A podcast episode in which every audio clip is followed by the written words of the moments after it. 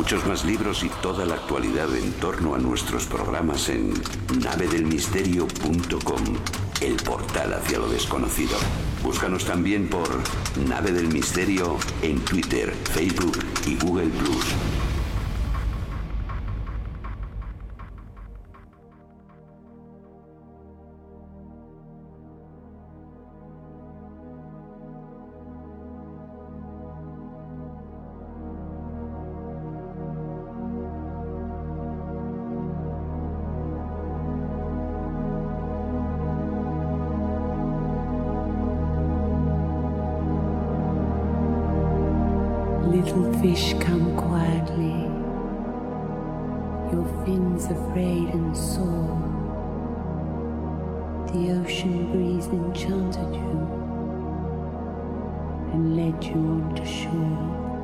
3 y 7 minutos, ya estamos aquí y la verdad es que el impacto ha sido tremendo. Incluso, Carmen, me comentabas que hasta ha sido trending topic Pazuzu. Sí, eso decía. Esa Pazuzu figura. Había sido Eh, trending topic. en fin, impacto en el inconsciente colectivo porque son asuntos no muy conocidos y es una vuelta de tuerca sobre la actualidad. Una actualidad en la que nos jugamos mucho y que sin tener la verdad, sin ser eh, dogmáticos, sin tener el conocimiento profundo de las cosas, lo que hemos hecho es volcar un montón de contenidos, algunos más crípticos, otros horrendamente claros, algunos como profecías a futuro y otros para que tengáis todos los elementos para ese camino que todos queremos del despertar, de de observar todo con una panorámica, no con esa rapidez eh, que nos impone eh, el día a día.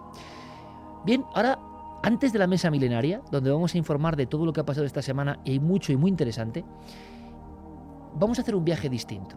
La música relajante de la gran Lisa Gerrard yo creo que es ideal. ¿Por qué? Porque una de las cosas que queríamos hacer era, ¿verdad?, viajar al más allá, como suena, con la radio, con la radio viajar al más allá para encontrarnos con personajes, la mayoría son heréticos, es verdad. La mayoría hemos oído hablar de ellos. Algunos solo nos han dejado ciertas frases, ciertos documentos. Es imposible imaginar sus voces, por hemos, hemos elegido una gran voz como José María del Río para una posibilidad eh, yo creo que maravillosa y bonita. Basándose en un estudio del personaje, nuestro compañero Diego Marañón nos hace aprender en cinco minutos esas biografías que merecen la pena, esas biografías desconocidas. Pero claro, el encuentro entre un hombre del siglo XXI y uno de estos herejes, bueno, puede haber ahí de todo. Las entrevistas en el más allá están basadas en la argumentación que estos personajes dejaron en sus textos, trabajos, libros, y todos son interesantísimos.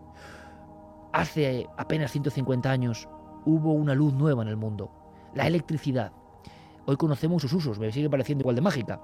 Pero para los electricistas, y no precisamente las buenas gentes que se dedican a, a reparar cosas, los electricistas eran casi un grupeto de iniciadores del mundo de la electricidad y vieron que esta electricidad podía provocar milagros. Muchos creyeron que se podía provocar incluso el nacimiento de la vida. No se equivocaban en parte, porque la electricidad da vida a todo el sistema que nos rodea ahora mismo. Pero si imagináis cómo fueron los pioneros, estaban tocando la magia. De todos esos pioneros, nuestro corresponsal en el más allá, Diego Marañón, ha elegido a uno. Tenía muchas ganas de preguntarle unas cuantas cosas, tampoco muchas, a este personaje que os va a encantar. Luego os contaré, como sello final, em, qué pasó con este hombre. Pero ha sido un encuentro maravilloso. Entrevistas en el más allá. Comenzamos esta semana en Milenio 3. Corresponsal en el otro lado, Diego Marañón.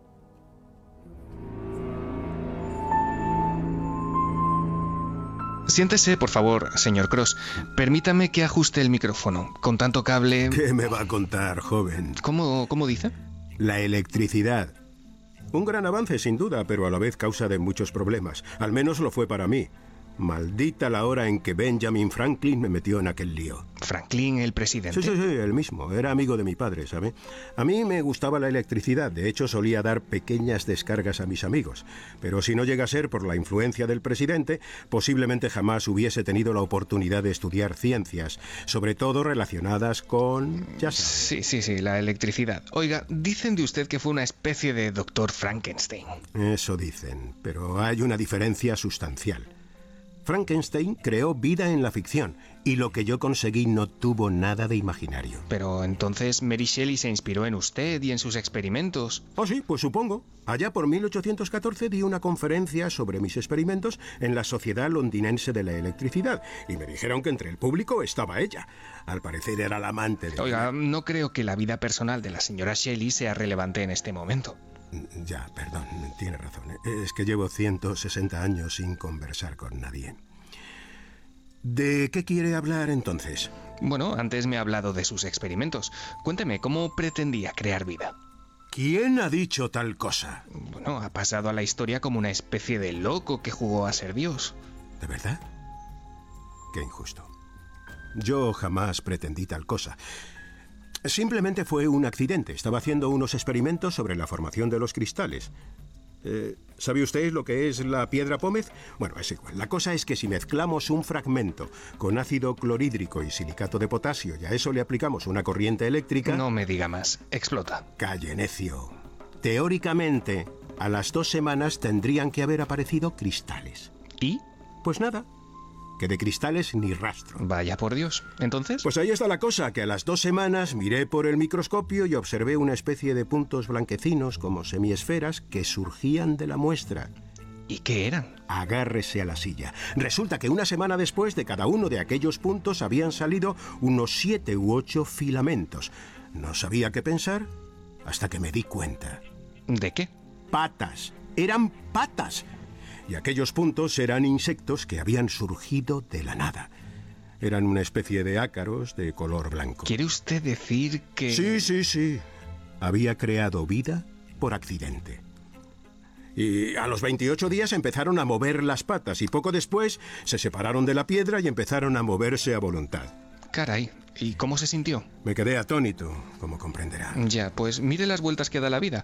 Ahora en la Tierra los científicos andan liados con temas de vida artificial, de clonación. Oiga, oiga, no me líe. Crear es formar algo de la nada. Aniquilar es transformar ese algo en nada de nuevo. Y por supuesto, ambas cosas solo pueden ser atributos de Dios Todopoderoso. Hmm, no hay muchos científicos que piensen así, y de hecho usted lo hizo. Sí, pero incluso a mí mismo me costó creerlo. Fíjese que al principio llegué a pensar en una contaminación del material, así que repetí el experimento muchas veces con idéntico resultado. Incluso un colega de la Sociedad Eléctrica de Londres consiguió hacer surgir sus propios ácaros de la nada. Vaya, vaya, vaya. Pero entonces debería haber sido usted recordado como un genio. El horno no estaba para bollos a finales del siglo XVIII. Encontré tanta virulencia e insultos como consecuencia de mis experimentos que llegué a creer que había cometido un crimen al llevarlos a cabo. Figúrese, si yo solo quería formar cristales. Ya, ya, ya, entiendo. Los habitantes de Somerset, le había dicho que soy de Somerset, bueno, pues la mayoría creyeron que estaba loco. Alguno dijo que estaba poseído por el diablo. Había un sacerdote, el reverendo Smith, que se atrevió a realizar un exorcismo a mi casa por petición popular. ¿Quién cree usted que era el loco? Mm, Ya, ya, ya.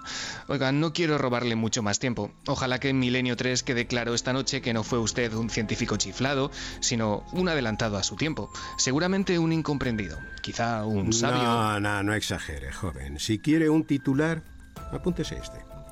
La suma de todos los conocimientos humanos no son más que ignorancia. Le agradezco la visita, caballero. El placer ha sido mío, señor Cross. Le dejo descansar. Buenas madrugadas.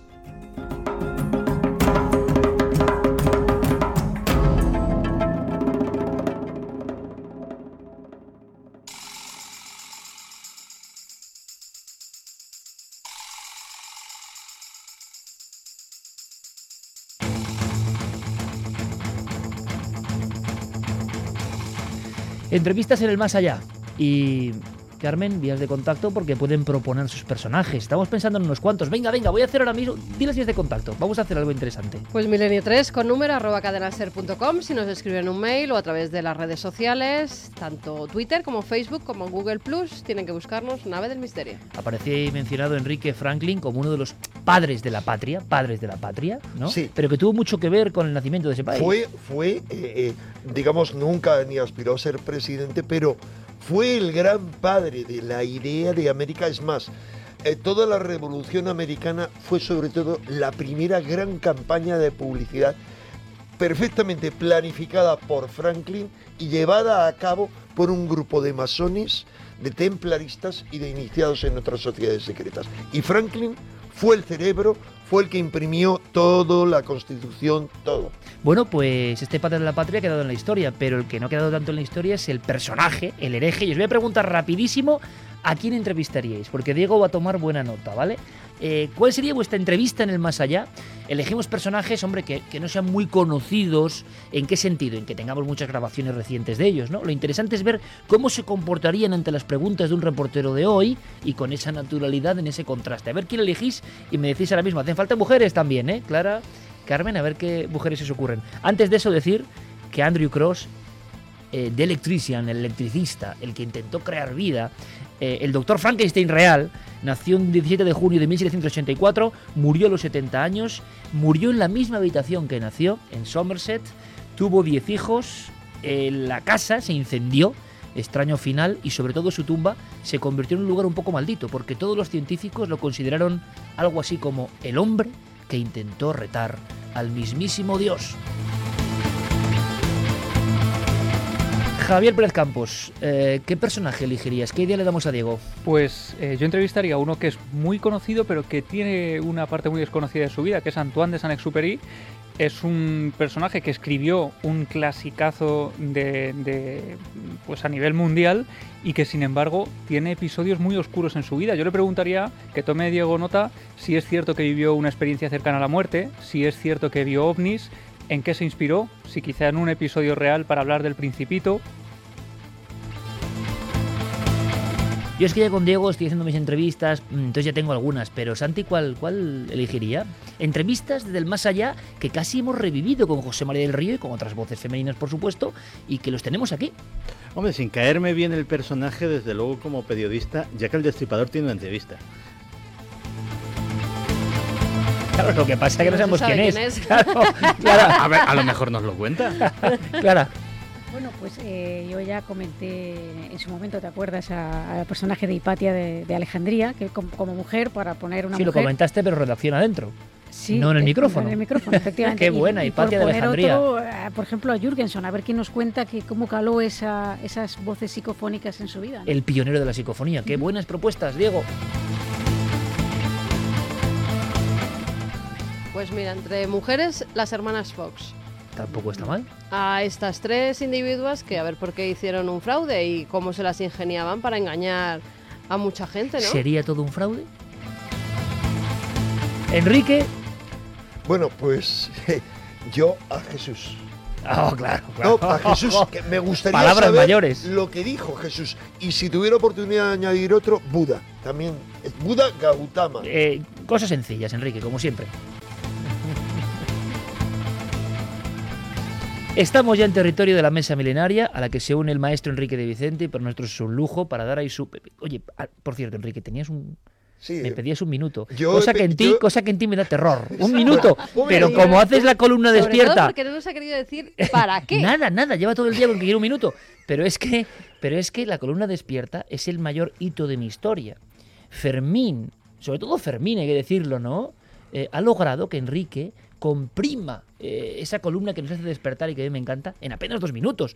Eh, gran parte del público me decía, imposible. Enrique es, es una facundia, es, es, es- exponencial, ¿no? Bueno, ahora un minuto ya me parece un reto terrible. ¿Qué quieres decir? Bueno, pues lo único que quiero es expresar una petición de muchos milenarios que han dicho en Facebook alguien del programa debería hacerse eco para que se nos unan otros. Resulta que eh, se ha creado una iniciativa en la cual, y a la que se han unido en solo una semana 900 personas, en la cual, a petición de un policía local de Mérida, se solicita la medalla de Extremadura para Iker Jiménez. ¿Por qué? Porque Iker Jiménez tiene, no quería decirlo antes porque me hubieras dicho, no, no, eso no lo vas a contar. Porque tiene siete libros, que yo recuerde, y de los siete libros, dos están dedicados exclusivamente a Extremadura. Porque ha reivindicado la- la- las urdes. No tengo Y por- nueve, y pero por- sí, pero siete. Nueve, perdón, nueve. Pero siete son de investigación. No, sí, sí, sí, a sí, eso me refería, Te los de entiendo perfectamente. Es verdad, Eh, Extremadura ha sido eh, clave. La Noche del Misterio y eh, El Paraíso Maldito. Pero además, porque una y otra vez has dado potencia a temas extremeños y bueno, la última alerta ovni elegiste Mérida. Así que cualquiera que quiera apoyar esta iniciativa puede hacerlo uniéndose a un grupo o, sin más, a un evento que van a encontrar. Va, va a haber gente que lo cuelgue esta noche en los Facebook de la nave del misterio y de Cuarto Milenio. Y de año lo- cero. y lo- no, no, en principio esas, no, no, yo Ah, no he querido mezclar. no, yo, No, yo te digo porque en eres, en eres año el rey del Facebook. Sí, en año No, cero no, el Enrique de Vicente I, rey del Facebook.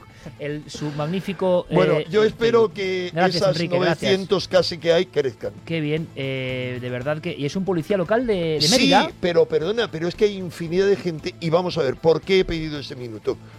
Porque todo lo que tenemos aquí, tanto aquí como en la televisión, se lo debemos a nuestro público. Entonces, ¿qué menos que además ellos en apoyo a ti, pero si fuera otra cosa, lo mismo. Yo trataría de darles ese gusto. Bueno, pues minuto concedido para Enrique de Vicente y bueno, yo estoy encantado porque sobre todo eh, el cariño que recibimos y lo vive todo el equipo en Mérida, el cariño de los extremeños, eso sí que es una medalla y oye, y eso está ahí. Y la buena gente que está en las redes sociales, en Nave del Misterio, pues eh, es maravilloso. Así que gracias, gracias por todo vuestro esfuerzo. ¿eh? No podemos estar muchas veces ahí diciéndoslo directamente, pero a ese policía local, a, a toda la gente, muchísimas gracias por José. Fernández José. Fernández, muchísimas gracias, amigo, de verdad. Solo por el intento. No, no, no gastes mucho esfuerzo ni mucho tiempo, porque lo que importa es el detalle. Muchas gracias. Vamos, 3 y 23, Mesa Milenaria, que es la visión de esta redacción, como si fuera una prolongación de lo que pasa antes, lo que estamos haciendo mientras cenamos, comentando, debatiendo, discutiendo, pero a los micrófonos sagrados de la cadena SER. Y comenzamos con unas apariciones muy raras, Javier, muy extrañas, eh, que, hombre, no sé, parecen propias de la leyenda urbana más pura y más dura. Pero tú estás insistiendo en que esto hay que tocarlo. Es que estamos ante una de esas noticias que nos hacen preguntarnos si las leyendas urbanas son las que acaban generando este tipo de visiones o son este tipo de visiones las que generan la leyenda urbana. Nos tenemos, para entender la noticia, que remontar a finales de los años 80, principios de los 90, cuando surgen los primeros testimonios de eh, gente que está en su casa tranquilamente, en, una casa eh, normal, de repente reciben una llamada a la puerta y cuando abren descubren a unos niños, eh, normalmente suelen ser dos, pero ha habido casos eh, de más, más niños, que piden ayuda, tipo llamar al teléfono, que piden un vaso de agua, y se dan cuenta eh, los testigos de que estos niños tienen los ojos completamente negros, y finalmente acaban desapareciendo delante de ellos. Se ha relacionado esta leyenda, que en principio era una leyenda urbana, Claro, yo te diría que con, todo, con toda la dinámica de lo que has contado, yo apostaría por leyenda urbana. Claro. Tiene todos los elementos propios de una leyenda urbana, ¿no? Totalmente, O sea, y una hecho- aparición que llama no es muy normal tampoco. No, no, no, claro. Y de hecho, esto se ha tomado como una leyenda urbana. Eh, una de las eh, de los testimonios eh, poco fiables que aparecen es el de Brian Bethel, un supuesto periodista que el 16 de enero del 98 con su coche va al centro a hacer unas gestiones eh, para en la puerta de un cine para mm, terminar de anotar unas cosas en dentro del vehículo siente que alguien golpea la ventanilla del, del vehículo, baja la ventanilla y ve que hay dos niños. Estos dos niños en un principio le piden que por favor lo lleven a su casa, que va a empezar una película en ese cine y necesitan dinero porque se lo han olvidado en casa. Él llega a dudar si subirlos al vehículo y en un momento determinado siente un pavor muy especial. Dice que de repente el chico más alto de hecho, fíjate, hay declaraciones del supuesto testigo recogidas en medios importantes, que dice, el chico más alto sonrió y eso me lo aún más la sangre. Sabía que algo no iba bien, pero no sabía qué. Entonces sentí un pánico atroz. Algo nació de lo más hondo y primitivo de mi ser. Él dice que casi hipnotizado por aquellos niños está a punto de abrir la puerta eh, y entonces se da cuenta de que los niños tienen esos ojos completamente negros, que no como tienen... la pupila completamente dilatada. Eso es, que no tienen, pero no tienen iris, no tienen absolutamente eh, nada, negro como el carbón. Él describe el testimonio de este supuesto periodista y este supuesto testigo. Esos ojos eran negros como el carbón, sin pupila, sin iris, solo dos orbes negros que reflejaban la luz roja y blanca de la marquesina del cine. Era el cine en el que él estaba aparcado. Dice que el terror es tan atroz que llega a intentar subir la ventanilla y los niños desde fuera le dicen tranquilo, tranquilo, no vamos a agredirte, solo queremos que nos lleves a casa y él siente un pánico tan atroz en ese momento que pisa el acelerador, sale eh, de allí y cuando mira por el retrovisor descubre que los niños han desaparecido. Y esto está ocurriendo supuestamente también, por añadirlo, ahora. Esta historia ha vuelto a saltar las noticias por algo. Claro, esta historia surge en eh, este en concreto, este caso, el del supuesto periodista Brian Bethel, surge en el año 98. Siempre se tiene en tela de juicio porque este hombre eh, ha aparecido su testimonio, pero él contándolo a una cámara de vídeo nunca, ¿no? Pero hay un investigador que se llama Lee Brightly que cuenta que en Cannock Chase, una localidad de Inglaterra, su abuela, antes de conocerse este caso, ya le había relatado que ella, eh, hace 30 años, estando en un bosque, se encuentra con una niña. Una niña que está llorando, que grita, que pide ayuda en mitad del campo, y cuando ella se acerca a ver qué quiere, descubre que al destaparse los ojos los tiene totalmente negros, exactamente igual que la visión de la leyenda urbana. Vamos a escuchar a ese investigador real. Claro, porque Lee Braikley ahora eh, resulta que ha empezado a recibir, después de investigar y publicar un libro sobre el tema, eh, donde se toca este tema, empieza a recibir eh, mensajes de testigos de esta zona de Cannock Chase, donde al parecer ha habido muchos casos que están surgiendo ahora y que se están produciendo ahora, hasta el punto de que algunos periódicos han dedicado portadas hablando de una plaga de niños fantasma de los ojos negros. Vamos a hacer una cosa, escuchamos ese testimonio para saber que es real y luego nuestra mesa opina libremente. Bueno, hay varias teorías sobre su origen. Había una tribu en los alrededores de Cannon Chase hace dos mil años llamada Cornovi que efectuaban rituales satánicos y ofrecían sacrificios a una especie de entidad demoníaca, o al menos eso se cuenta. Otra opción es que los testigos estén alucinando. Pero claro, eso supondría descubrir la causa de esas alucinaciones y el por qué todo el mundo describe exactamente lo mismo. Intenté investigar sobre el tema. Como sabe, hubo algunos casos difusos en los 80 y a principios de los 90, y el asunto permaneció dormido durante dos décadas. En esta última ocasión ha habido 11 o 12 encuentros con los niños de ojos negros.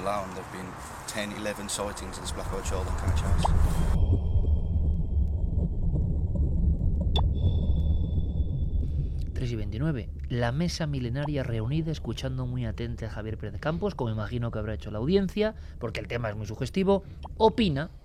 Bueno, antes de nada decir que el caso que él cuenta, uno de esos 10, 11 casos que han surgido ahora, es el de una mujer de Cannock Chase, precisamente, que bajando por eh, Birch Valley, es una, una de las avenidas de allí, era ya casi de noche, ella iba con su hijo, escucha una vez más ese llanto, ella acude al lugar donde, de donde surge, dice que allí no ve a nadie y cuando se da la vuelta ve a una niña, otra vez una niña, cuando en la leyenda urbana siempre hablaban de niños, ¿no? Aquí hay una pequeña variación, la mujer eh, la ve llorando, tapándose los ojos una vez más, y cuando se quita las manos eh, ve que son totalmente negros y desaparece delante de ella y de su hijo. Ellos echan a correr, ella coge a su hijo, dice que de momento no quiere eh, salir a, contarlo públicamente, se lo ha relatado a él para ver qué le parece y si puede ayudarla, y lo sorprendente es que no ha sido el único caso en, en estos días. Bien, sobre todo Clara, Carmen, Enrique, que manejáis más estos temas de apariciones, ¿qué opináis? Así a pluma. Eh, yo creo que podría tratarse de cosas a lo mejor diferentes que se han, se han identificado como el mismo caso por el tema de lo de los ojos, pero eh, en principio yo pienso que el tema de los, de los niños, de los ojos negros, eh, quedó un poco como, como leyenda urbana, ¿no? Y esto otro parece que hay alguna divergencia y que podría, a lo mejor, imaginemos en, un suponer que hubiera algún tipo de fenómeno extraño en esa localidad, porque parece ser que todo se centra ahí. Y lo que sí que me parece curioso mm, es que eh, con lo dados que son en, esas tierras a, hablar de todo este tipo de, de presuntos fenómenos extraños, es raro que no den la cara, ¿no? Es decir, que mm, a lo mejor en otro... Sí, porque en el Reino Unido no hay mucho temor, ¿verdad, compañeros? Ahí se habla con muchísima mayor normalidad, ¿no? Bueno, eh, yo diría que relativamente, es decir, yo he visitado varias veces, pero ahora este propio verano, lugares encantados en el Reino Unido, por cierto, con, con experiencias fuertes, tanto mías y como de personas que me acompañaban, y y no creas que, que salvo que lo utilicen para promocionar, que les hace mucha gracia. No, yo de eso no sé nada. Y este tipo de comentarios. O sea, como en España, en otros sitios no. Yo recuerdo hace ya bastantes años, 25 años, que eh, estuve durmiendo en un inn, en una posada, y tuve una experiencia que me vi a las 5 de la mañana como atravesado por una corriente de frío.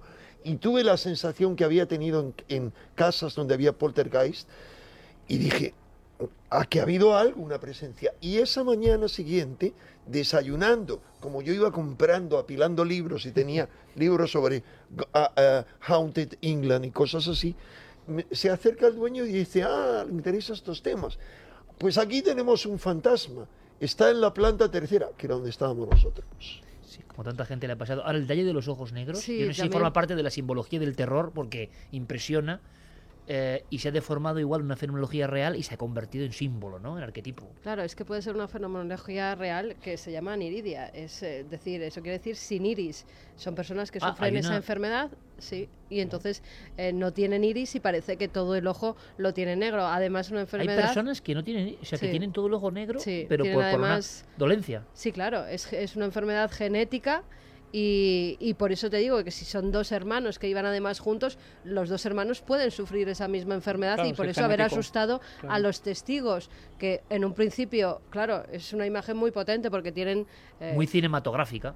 Sí, lo que ya desaparece delante de la testigo, ya tal vez el miedo ha hecho ver que desaparezca esa figura y en realidad son pobres niños que sufren una enfermedad y que por algún sentido los tiene apartados la Sí, familia. pero todos los o no están- testimonios hablan precisamente de, de la segunda parte, ¿no? Que es el desaparecer ipso Claro. facto. En lo que yo estoy de acuerdo con, con Clara es en que quizá habría que establecer una barrera, porque los casos de los famosos niños de ojos negros, que, que ya fueron incluso bautizados como Beck, eh, Black Eyed eh, Kids, estos ocurrieron hace unos 30 años en Estados Unidos y esto, sin embargo, está ocurriendo ahora y en Inglaterra. Es decir, parece que hay una diferencia eh, totalmente en cuanto a orografía, en cuanto al lugar y en cuanto a la época. yo lanzo aquí una cuestión ¿eh? y podéis abrir, eh, abrir debate rápidamente porque luego vamos con una cosa que tiene que ver con la, la meditación, el yoga y el cerebro, que yo creo que es muy interesante.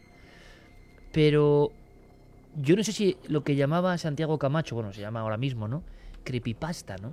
Todo esto que está pasando en Internet, que es eh, la elaboración casi eh, comunal de nuevas historias de terror, yo no lo digo, yo no lo sé, ¿eh? Pero estará influyendo en las nuevas formas también de comunicación de los misterios. Se crean nuevos misterios tipo Slenderman, el hombre que, que está junto a los niños, y esto puede tener un inicio en esos foros de internet y luego dan el salto a los medios de comunicación, pero no se sabe el origen que puede estar en la creatividad de la gente que hace estas historias, Santi. Yo creo que mucho de eso hay actualmente precisamente por... eh, hablábamos antes de una eh, circunstancia inédita en la historia. Esta es una circunstancia inédita en la historia en cuanto a nivel comunicativo. Eh, cuando hablábamos de Slenderman, eh, yo apunté como teoría muy, muy, muy aventurada que incluso podía ser una especie de tulpa. Lo que Mm. lo que estoy lo que puedo lo que estoy diciendo es que tal vez estos casos generan no un tulpa eh, al uso, no un ser físicamente real, pero sí eh, incluso puede eh, generar lo que sería una alucinación colectiva sin que haya un colectivo, es decir, sin que haya contacto físico con las personas, es decir, La una, sugestión, una y la obsesión pueden generar que Yo una que especie sí. de Eh, egregor, o- es lo que en ocultismo se llama un pensamiento forma. pensamiento forma. Sí, es decir, es un pensamiento colectivo que toma forma. Ah, Bueno, hay muchas, muchas eh, formas de llamar eso, se llama egregores también. Lo he mencionado yo una egregor, ¿no? petición, Que sí. suena como más antiguo, pero Sí, pensamiento aunque, forma aunque el suena origen más de la palabra egregor tiene que ver con los hijos de Dios que bajaron a unirse con las hijas de los hombres, pero miras en el diccionario y el egregor es una forma, una creación colectiva, como se ha hecho un experimento, por ejemplo, el fantasma Philip en Canadá. se Fantasma de hizo los el vivos, experimento. sí. Sí, que, que, creación. que, eh, de- diseñaron unas características de un personaje histórico y al final La gente lo acababa Ah, viendo. no, acabó manifestándose en esas reuniones y dando información. El en fin, fantasma Philip. Fíjate, eh, nos pensamiento mandan- forma, qué interesante, Pe- Enrique. pero- Nos cuidado, ¿eh? mandan eh, fotografías de un cuadro que hay en el Alcázar de Segovia, Niños de Ojos Negros. En una misma obra hay varios niños con esos ojos sin, Claro, sin claro, iris sí, que sí, son sí, pero es que eso tremendos. aparece en, en artistas modernos. Yo creo que tú conoces a eh, precisamente Villaseñor, era, ¿no? Bueno, Jaime Villaseñor era expresionista, él pintaba unos cuadros eh, tremendos de autopsias Y, también. y era, y era como un poco ese mundo también, Sí. ¿no? De ojos negros, Sí, de bueno, y cosas de un hecho poco también raras. ahora está el... No, no recuerdo el nombre de los eh, pintores, pero la última película de Tim Burton es de un matrimonio que pintaba también a estos niños de los ojos grandes. Por lo tanto, es curioso que la imagen no es una imagen realmente actual. Ese tipo de icono Sí, es algo que viene ya de muy antiguo. Bueno, es más, a, a los antes mencionados grises que decía Enrique, muy parecidos a los retratos de ojos de obsidiana de Beckley Tepe y tantos sitios, siempre los hemos imaginado con un ojo que, que es completamente negro, ¿no? Igual hay un arquetipo ahí de, de la oscuridad en la mirada que, que nos impresiona, ¿no? Vamos con una cosa que sé que Enrique también le va a gustar, mira, me, me gusta eso, pensamiento, forma, claro, es que tener a Enrique en la tertulia pues te da esos toques de, de auténtica parapsicología que en este caso nos viene genial. Claro, ha pasado algo con el cerebro, Sí, con el yoga. Sí, sí, con el yoga y con, con la meditación, porque bueno, pues una, una investigación reciente en la Universidad de Minnesota, eh, liderada por Vin E, profesor de ingeniería biomédica en esta universidad, eh, pues ha dado como resultado que la práctica de- del yoga y de la meditación eh, es, mm, es beneficiosa para, por ejemplo, eh, es más fácil aprender a controlar un ordenador con la mente que alguien que no ha practicado esta, estas disciplinas nunca. Estos, estos computadores o esta in- informática de vanguardia que ya está hace tiempo trabajando con, no hay ni siquiera eh, que ejercer nada con los dedos ni con nada. Claro, De porque- tú con la mente puedes mover eh, los sistemas. Sí, de hecho se trata pues de mejorar la calidad de, de personas que tienen la movilidad reducida y que eh, con la aplicación del pensamiento eh, pueden em, interaccionar con una interfaz de ordenador. ¿no? Eh, el experimento es curioso porque se ha realizado con, con dos grupos de, de sujetos. En, en total, eh, pues han sido 36 sujetos que, eh, que de, de esos sujetos 12 eran asiduos eh, practicantes de meditación o de yoga, por lo menos mm, con un año de anterioridad, es decir, de, realizar dos veces. Expertos entre comillas, ¿no? Sí, gente que bueno practicaba habitualmente eso, por dos veces por semana, media hora, etcétera, ¿no? Y eh, el otro grupo eran de 24 personas que no habían practicado nunca este, estas técnicas. Qué interesante Y- esto, ¿eh? Sí, el- el- lo, lo curioso de la experiencia es que bueno, se vio que en los que llevaban practicando estas disciplinas eh, es- aprendían eh, mm, al final de, de 30 pruebas tres veces más rápido a manejar el cursor, un cursor imaginario, digamos, de un ordenador, gracias a, a a esto. ¿no? Y lo curioso es cómo el, este profesor universitario decide hacer el experimento, ¿no? porque dice, bueno, pues cómo se les ha ocurrido hacer algo así. Y es porque él, hace cinco años atrás, eh, bueno, él tenía, mm, empezó con estas investigaciones de las interfaces del ordenador y con, conectado con la mente y se dio cuenta que entre los que estaban ejercitando y practicando había una persona, una mujer que sobresalía de todos ellos, que tenía una destreza increíble para, para manejar eh, esta técnica. Y interrogándola, viendo un poco cómo podía ser esto, descubrió que era practicante de yoga y meditación y de ahí la idea de llevar esto a una escala mayor para ver si realmente era cierto. Y científicamente se ha comprobado que, entre comillas, la potencia del ordenador, la destreza del ordenador central que tenemos dentro del cráneo, aumenta exponencialmente y deja en ridículo a quien no ha hecho yoga o meditación en este caso. Cuidado, Así es. yoga, yoga mental. Quiero decir, por el yoga físico sí, prepara, sí, pero es el, el raja yoga. Es decir, Raja yoga es un yoga mental que no sí, es el físico. hatha yoga es el físico, hay muchas, pero va- hay varios, ¿eh? pero el raja es el más, que es concentración, visualización, etcétera. A fin de cuentas, eh, es igual que ciertas prácticas de relajación y sobre todo una técnica que estuvo muy desarrollada, la que yo escribí en, muy interesante en los años 80, pero ahora no tanto, que es el biofeedback, es decir, es em, máquinas que tú te conectas para aprender a relajar, por ejemplo, los latidos cardíacos, a modificar las ondas cerebrales. Es decir, esas máquinas ¿Tú que has, ahora sí, te- van mental? dando un control. ¿Tú has, ¿Perdón? tú has hecho yoga mental? Sí, Pero eh, ¿qué no has hecho, no? Pero No, ¿qué- ¿cuál, es, tiempo. cuál es- ¿qué es lo primero que te enseñan? No, vamos a ver, más que yoga mental, lo que he hecho es un mínimo, es a meditar, a concentrarte, por ejemplo. La te decir, ¿cuál es- cuál es el elemento básico? Por ejemplo, por ejemplo, imagínate, primeramente, pon tu mente en blanco o ponla en oscuro e imagínate una luz. Por ejemplo, pon delante tuyo una vela, fíjate en la vela oscura, cierra los ojos y trata de visualizar la vela. ¿Para qué? para concentrar como estamos en una distracción constante, es decir, vivimos en un estado de semisueño Y hoy más y que de nunca- ruido mental permanente. Claro, hoy en día, encima con el. WhatsApp, con, con todo, es una Todo locura, interferencias, ¿no? Y esto locura. hace focalizar. Focalizar. ¿Qué opináis, Santi, Carmen, Javi? Yo creo que es que es muy interesante esto, ¿eh? Es que hemos visto que ya con los procesadores o con la visión eh, escaneada del cerebro que está arrojando datos increíbles, resulta que la gente que hace meditación tiene eh, unas características que empiezan a ser no casuales, ¿no? Pero esto del yoga en un estudio tan concreto me parece maravilloso. A mí me parece normal, además, que, que sean los que meditan, los que ejercitan el cerebro, los que pueden hacer estas cosas. Mira, ya poniendo de, de ejemplo la experiencia que vimos en Cuarto Milenio el domingo anterior. A mí con cuatro electrodos me modificaron el cerebro y vi cosas que no van a poder Hay hacer. una cosa que nos has contado, que después de esa experiencia tenéis el cerebro licuado, vamos. o que- licuado. Al día que- que siguiente, o sea, con un lo dolor habían- impresionante. Me habían frito. Sí, sí, también hay que decirlo, ¿eh? porque la- las personas han visto Cuarto Milenio, que Sí, mañana, por cierto, volvemos a ir pronto, mm, 11 menos cuarto más o menos, con un montón de cosas que os van a gustar sobre los, mm, el accidente, la desaparición del avión, con nuevas claves, mu- sección nueva de los visitantes, por favor, estad ahí, que la competencia está durísima. Carmen, pero tú tuviste esa experiencia y es que el público escribe Mm. diciendo, es la panacea, me pongo el casquete y, y veo, y veo eh, archivos del pasado. Claro, ahora lo he contado con esa alegría, archivos del pasado. Pero que también hay que decirlo, no es recomendable para todo el mundo y, y- y causa un efecto. ¿no? No, además, bueno, eh, yo estaba en manos de- del doctor Gaona, que creo que, que me puso más potencia de, de lo que normalmente se tiene que poner, pero bueno, en ese estado en, en las cuevas, eh, la verdad que teníamos que vivir una experiencia y lo conseguimos. Yo no sé si a otros se lo pusieran, podía haber vivido esa experiencia o otra tal vez más tremenda.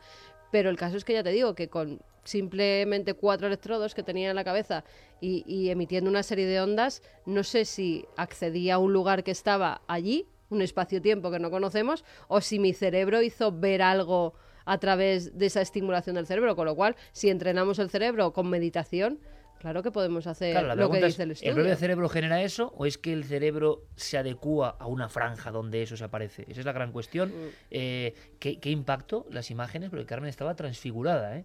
Eh, cuando volvimos a Mm. Lo, recuperar lo las bonito imágenes- fue verla allí en directo. Eso, eso fue maravilloso.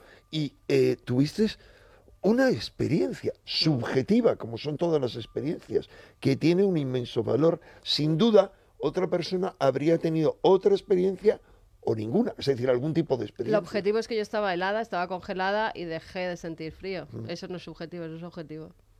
Eh, Santi, ¿los jasones quiénes son? ¿Qué ha pasado? Pues esta es una noticia que la podría explicar mucho mejor Enrique que yo, pero espero no quedar muy mal delante del maestro. Parece ser que eh, eh, hace unos días tuvo lugar la reunión anual del Comité Jason. ¿Qué es el Comité Jason?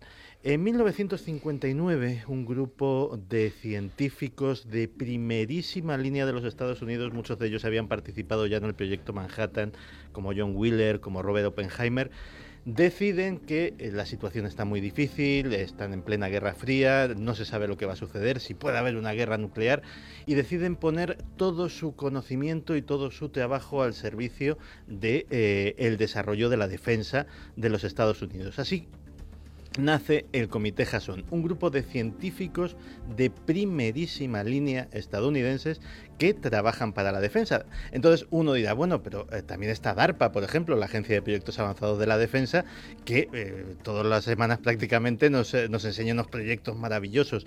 Pues como decía alguien de- del Departamento de Defensa, digamos que DARPA hace las cosas que vemos en las películas de ciencia ficción.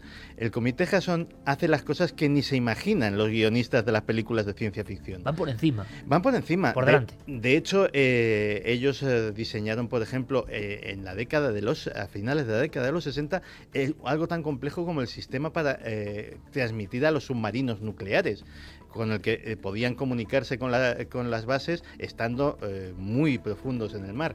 Eh, de vez en cuando además hacen, digámoslo así, avances importantes en diversos campos que publican en revistas científicas y que, digamos así, lo ponen al servicio de- del resto de la humanidad.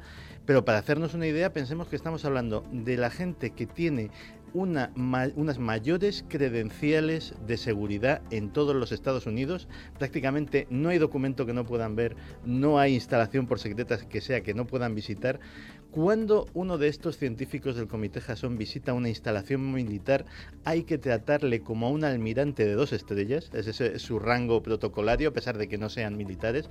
Es decir, estamos hablando de gente que ahora mismo pues está investigando en terrenos tan eh, peliagudos como la genética, como la informática, la inteligencia artificial, la medicina más avanzada y que realmente los experimentos que tienen en su laboratorio como decía este portavoz del Departamento de Defensa, nosotros no tenemos ahora mismo criterio alguno para imaginar en qué pueden consistir.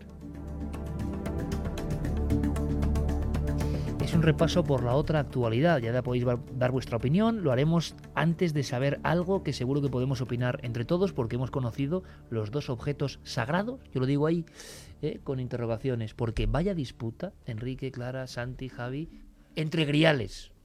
Ya sabemos que estas cosas luego tienen su competencia interna, pero ahora parece que el Vaticano se ha decantado por uno de los dos. En Liza estaban, el de Valencia y el de León. Pero perdón, que no se ha decantado. Es que el de Valencia lleva haciendo cuántos años 20 años de campaña y el de León acaba de empezar ahora. Ya, lo, que pasa, lo que pasa que ahora ha sido el Vaticano el que ha dicho que le ha dado el año santo jubilar y entonces cada cinco años eh, se puede exponer el Santo Grial de Valencia y los fieles que vayan hasta allí, tal y como dicen, es un tiempo especial de gracia durante el cual es posible obtener una indulgencia plenaria para la remisión de la pena temporal de los le pecados. un poder especial que no Igual que si hacemos el Camino de Santiago, pero para ver el Grial en Valencia y te dan esa, esa decisión papal de, otorgar el año santo jubilar, con lo cual ahora puede haber peregrinaciones cada cinco años para ver este cáliz. Es que es una decisión que parece una tontería y no es ninguna tontería. Para la ciudad, para la reliquia. Con una reliquia no se había hecho nunca, ni con la sábana santa, ni siquiera. Hay un año jubilar en el que cada cinco años se exponga y te ganes las indulgencias. No, no. Y en cambio, el de España. ¿eh? Sí, bueno, los de León tienen que estar que trinan. Eso te iba a preguntar. Porque, porque, claro, se lo han hecho a Valencia, que va a generar que muchos fieles vayan y se interesen por el enigma de, del Santo Grial. La guerra de los griales, era como para. Pero el cambio ¿eh? por el cáliz de Urraca, mm, como que se va a quedar ahí como está, en el museo, sin que vaya mucha gente a verlo, sin darle mucha importancia. Pero no es para que haya guerra. Si es que vamos a ver, si es que realmente se corresponde toda la documentación que tenemos en un grial y otro, si es que realmente fuera así, son dos griales compatibles, ¿no? Compatibles, es mm. decir, en teoría muchas evidencias apuntarían a que el grial de Valencia, que pasó antes por San Juan de la Peña, sobre todo, etcétera, en la época precisamente de Urraca, eh, y fue a parar finalmente a Valencia, pasando probablemente por Cuenca, eh, es el grial de los apóstoles, es decir, es un grial con el que se consagraba en Roma. Mientras que el otro, el otro supuestamente es el grial, supuestamente de la última cena, transportado por San Lorenzo eh, a España. O sea, Pero sin embargo, en este caso, eso lo contaba además Margarita Torres excelentemente en aquel programa que hicimos en Cuarto Milenio. Los dos pueden ser compatibles, puede haber esos dos griales, pero ahora, claro, esta, esta inclinación de la balanza por parte del Vaticano, que imagino que en Valencia han, acogido con. Por méritos de tiempos, es que llevan muchos años en Valencia. ¿Te acuerdas que yo tenía un libro antiquísimo editado en Valencia? Que me lo regalaste. Sí. Tendrá que, ver, tendrá que ver el, no solamente la pieza, sino eh, dónde se custodia, dónde se custodian estos griales. Oye, qué pregunta más interesante, Clara, ¿por qué la dices? Bueno, pues porque si, si uno está en una catedral y eso es, eh, bueno, como habéis visto vosotros la Sábana Santa, eso es crear escuela, crear eh, personas que, que, vayan allí, que visiten, que se fomente la fe. Bueno, pero el León también está en un sitio sagrado, ¿no? Más o menos. Más o menos, ¿no? no con la misma fuerza. No es lo mismo que entrar en una catedral y ver ahí aquello. Yo sí que sé que en Valencia, que además está la sede de estudiosos de la sindonología, vamos a decir, no que se tomaran mal, ¿eh? Yo, eh, que no se malinterprete, pero sí que como esa rivalidad casi como si fuese futbolística de qué pasa con nuestro Grial. Yo sí recibí, por ejemplo, los regionalismos, yo creo que en todos los aspectos no son muy positivos. En el misterio también existen. Cuando hicimos el programa del Grial de León, que argumentaba también Margarita, y había un... Pues resulta que recibimos un montón de cartas, de mails, de Valencia, oye, que el Grial es el nuestro, ¿no? Hay como una identificación que eso hace que, que haya disputa. Pues ¿no? siempre lo ha habido con las reliquias, ha habido un mercado de reliquias y unas disputas tremendas, pero a lo largo de toda la historia por ver quién tenía las mejores reliquias. Y ha habido, vamos, hasta batallas incluso por reliquias. En este caso, esperemos que los fieles vayan a ver los dos, las dos reliquias, que las dos valen la pena y que por fin un estudio, un estudio serio, serio, serio, y que la iglesia deje entrar, porque el de León lo están, lo están estudiando historiadores, que dejen arqueólogos a historiadores también acudir al de, al de que, Valencia. Claro, es que yo creo que ahí Carmen ha dado la clave, porque lo que hicieron muy bien con el Grial de León es que hicieron ese libro fantástico, bueno, está perfectamente explicado para los que no tenemos ni idea de, de todo esto, ¿no? Y con un análisis profuso, con documentos y con datos. Sin embargo, estaría muy bien saber en qué datos se ha basado el Vaticano para otorgarle ese... Eh, pues ese detalle pues, de Privilegio, Valencia, ¿no? ese privilegio. Sobre todo, sí. Es- es sobre curioso todo que hay que desmontarlo, porque Claro. es que tiene una serie de añadidos tremendos Hay que, que, no son los de la... al, al público, que, que además me acuerdo perfectamente, estamos en la cultura de lo visual. Ahora, ¿cómo va a ser eso? de La, la gente decía eso y dice, no, no, es que hablamos de la copa, no del ornamento ¿no? que rodea a ambos griales, por cierto. Pero el público es que ve eso y dice, eso no puede ser de la época de Cristo. todo a, a un- a una virgen negra. Claro. Una virgen negra se le pone el manto, la corona, no sé qué, la moreneta. Se dice, adecúa, ¿no? a- Hombre, no, se le va vistiendo. Y eso está vestido también. Ahora hay una pregunta que, que hacía Carmen y es que, que tiene que ver con el tema, por- tiene que ver en cuanto a la obsesión de este país por las reliquias. ¿Quién es el que tiene más griales del mundo? Pues alguien que te ha obsesionado a ti mucho. El protagonista de tu novela Camposanto. Sí, sí. Felipe II Sí, claro, claro. acumulaba El- el, reliquias. el que más reliquias debe tener de toda Europa. Va, seguro, pero también los Habsburgo, todos sus antecesores. Es decir, lo interesante es que toda esa colección de reliquias eh, mm, se pasó la obsesión a España. Yo creo, Carmen, tú el tema lo conoces infinitamente mejor que yo, que eh, pocos países como España ha habido tanta tradición al final. España, Italia, Deber- las dos. Italia, Italia también, claro. España e Italia, el país de las reliquias. Bueno, vamos a ver qué pasa con esto, porque vamos ya rápidamente con esa recta final, con un poquito de oxígeno, con las bendiciones milenarias, con todo eso, y que la gente, hemos dicho, el público, no la gente, me decía siempre Chicho, no digas nunca gente, y mira que lo repito, el público soberano, eh, sería bueno que recapacitase sobre lo que ha dicho Enrique y dijo en su día Margarita, que ambos son compatibles, que podrían ser los dos. Qué manía, ¿no? Con, con tirarnos un poco dardos unos y otros. Vámonos con la recta final de Milenio 3.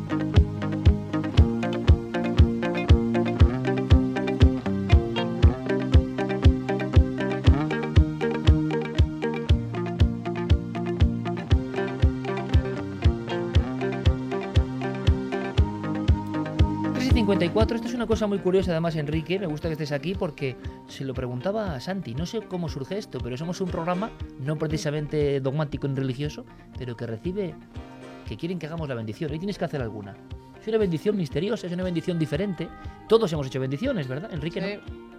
Pues mira, para Marta Rivas de Valladolid, que dice buenas noches, quería pedir bendiciones milenarias a mis dos pequeñajas, Sara y Ruth, que nacieron el pasado 30 de junio. Después del susto inicial al saber que esperábamos dos angelitos, somos, junto con nuestro hijo Víctor de 5 años, los papás más afortunados del mundo.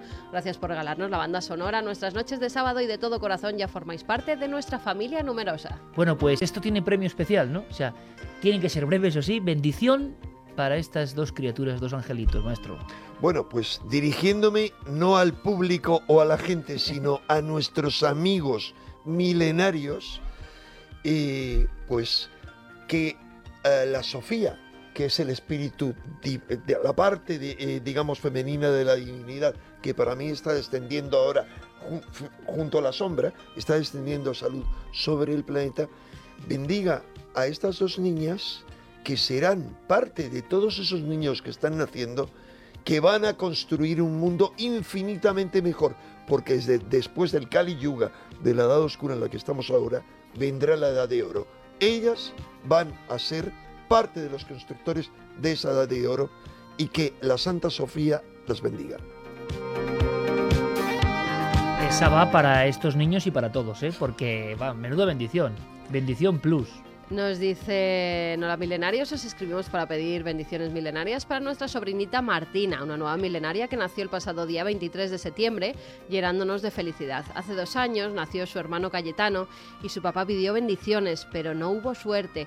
El año pasado Eh, venía en camino su hermanita, pero estaba muy enfermita y no pudo estar entre nosotros. Unos meses más tarde nos dio la alegría de su concepción Martina, pero a los pocos meses la noticia de un gran riesgo de aborto nos volvió a sumir en la preocupación y nos llevó al reciente recuerdo de su hermanita. Su mamá ha hecho un gran esfuerzo mental y físico para que el milagro de la vida siguiera su curso. Con el apoyo de su familia, hoy os pido bendiciones milenarias para esta bendición que es Martina y los milenarios, su hermano Cayetano y sus papás Dani y Estela. Pues para todos, ¿no? Para todos ese milagro de la luz que, como decía Enrique, seguro que nos saca del pozo de las tinieblas. A todos esos niños milenarios, ¿eh? algunos que, como es la vida, ¿eh? se empeñan, ¿no? Da igual toda la dificultad, porque ellos al final se encarnan en este mundo para algo. Un abrazo, bendiciones, no solo mía, sino de toda la familia milenaria.